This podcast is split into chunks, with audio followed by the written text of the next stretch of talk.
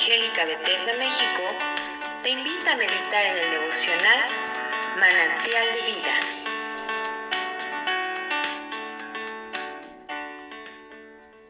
Hola, ¿qué tal? Muy buenos días. Soy el pastor Rafael Monroy y te invito a que me acompañes a que juntos reflexionemos acerca del capítulo 64 del libro del profeta Isaías. Dice así la palabra del Señor. Oh, si rompieses los cielos y descendieras y a tu presencia se escurriesen los montes.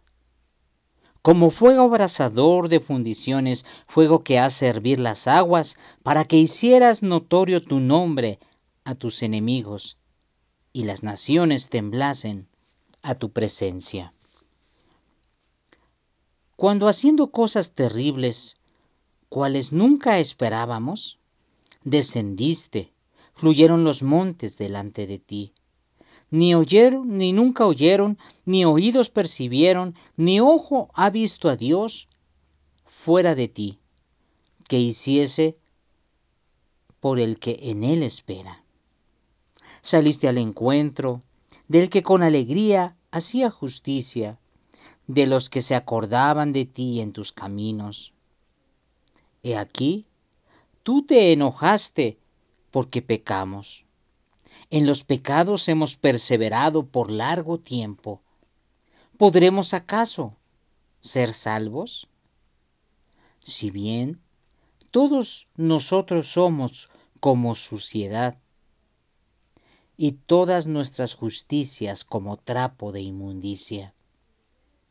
Y caímos todos nosotros como la hoja, y nuestras maldades nos llevaron como el viento.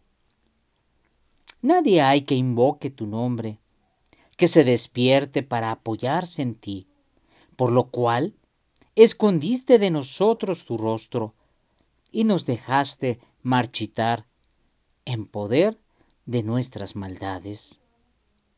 Ahora pues, tú eres nuestro Padre nuestro, nosotros barro, y tú el que nos formaste.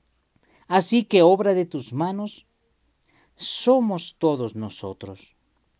No te enojes sobremanera, Jehová, ni tengas perpetua memoria de la iniquidad.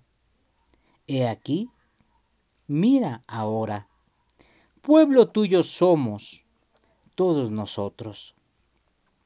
Tus santas ciudades están desiertas. Sión es un desierto. Jerusalén, una soledad. La casa de nuestro santuario y de nuestra gloria, la cual te alabaron en la cual te alabaron nuestros padres, fue consumida al fuego, y todas nuestras cosas preciosas han sido destruidas. ¿Te estarás quieto, oh Jehová, sobre estas cosas?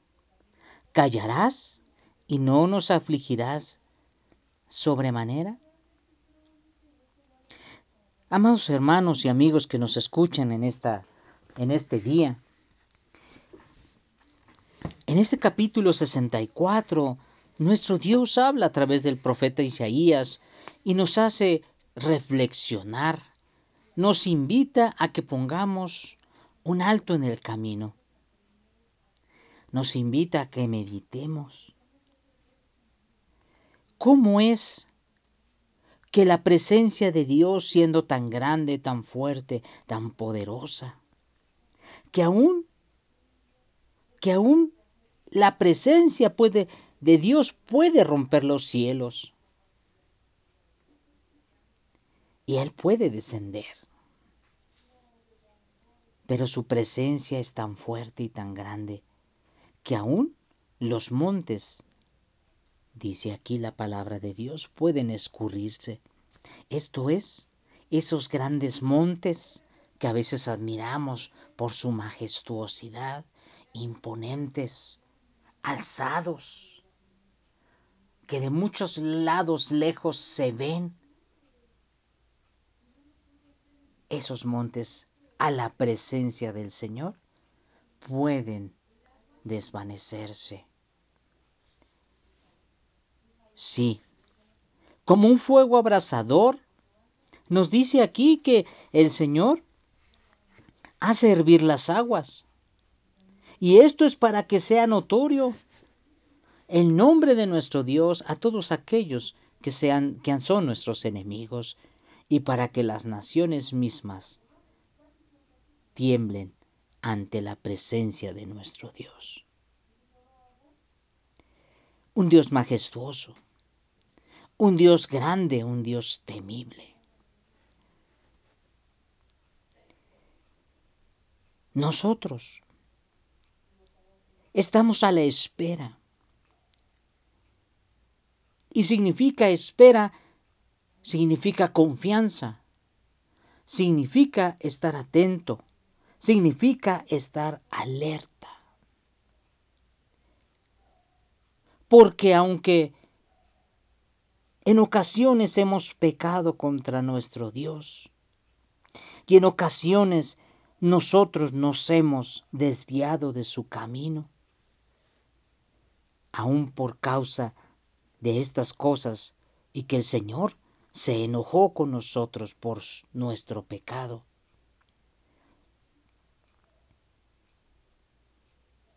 Tenemos la esperanza de ser salvos.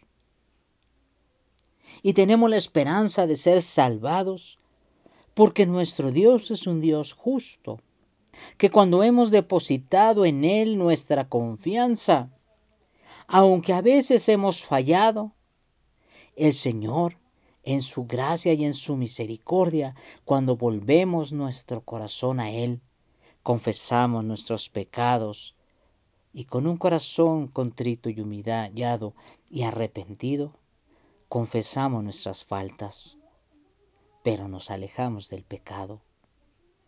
Nuestro Dios, nuestro Dios voltea a vernos y entonces nos hace ver que todos nosotros somos como suciedad y que aún todas nuestras justicias son como un trapo de inmundicia.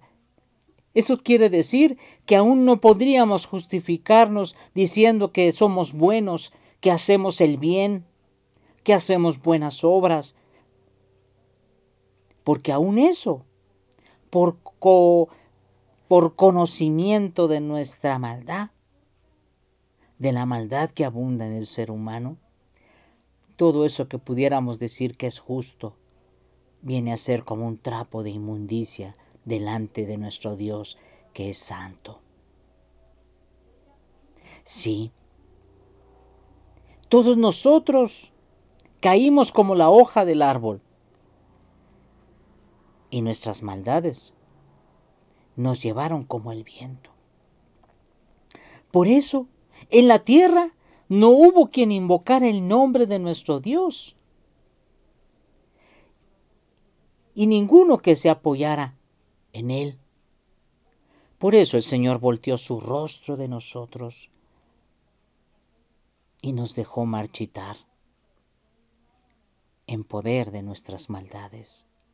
Pero ahora le pedimos a nuestro Dios, a ese Dios grande, ese Dios majestuoso, grandioso y poderoso, que no se enoje sobremanera sobre nosotros, sino que tenga que, que, no tenga esa memoria perpetua de la iniquidad, de la maldad y del pecado que abunda en nosotros. Le pedimos en el nombre de Jesús que pueda mirarnos ahora como un pueblo suyo, porque ahora somos un pueblo para Él. Le pedimos al Señor que se levante sobre nuestras vidas, que nuestra casa se levante, que nuestra vida se consagre a Él, que podamos ser morada del Dios Altísimo, que Él, que nuestro Dios pueda venir a morar en nuestra vida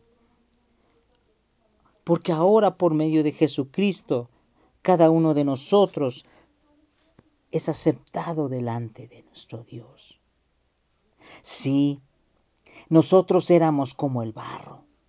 Y de ahí el Señor nos formó y Él nos hizo como la obra de sus manos, perfecta a imagen y semejanza suya. Pero también nos alejamos por el pecado, menospreciamos lo que recibimos de nuestro Dios. Hasta ensuciamos la imagen de nuestro Dios con la cual fuimos formados. Pero por eso, vayamos delante de Él, arrodillémonos, postrémonos delante de nuestro Dios y pidámosle al Señor que Él perdone nuestros pecados. Él que es fiel y justo, Él perdonará nuestros pecados, nos limpiará de toda maldad y nos limpiará de todos nuestros pecados, así como la nieve. Si nuestros pecados, dice el Señor, fueran negros como la grana, o fueran rojos como el carmesí, Él nos dará limpieza y nos dejará como blanca lana. Esa es nuestra esperanza. Y te invito a que meditemos en eso en esta mañana. Porque nuestro Dios es grande, fuerte y poderoso. Pero también es un Dios justo y un Dios que ama y que se deleita en hacer misericordia. Que Dios te bendiga. Si esta devocional ha sido de bendición para tu vida, compártelo con otros. Y síguenos en nuestras redes sociales como Misión Evangélica Bethesda México.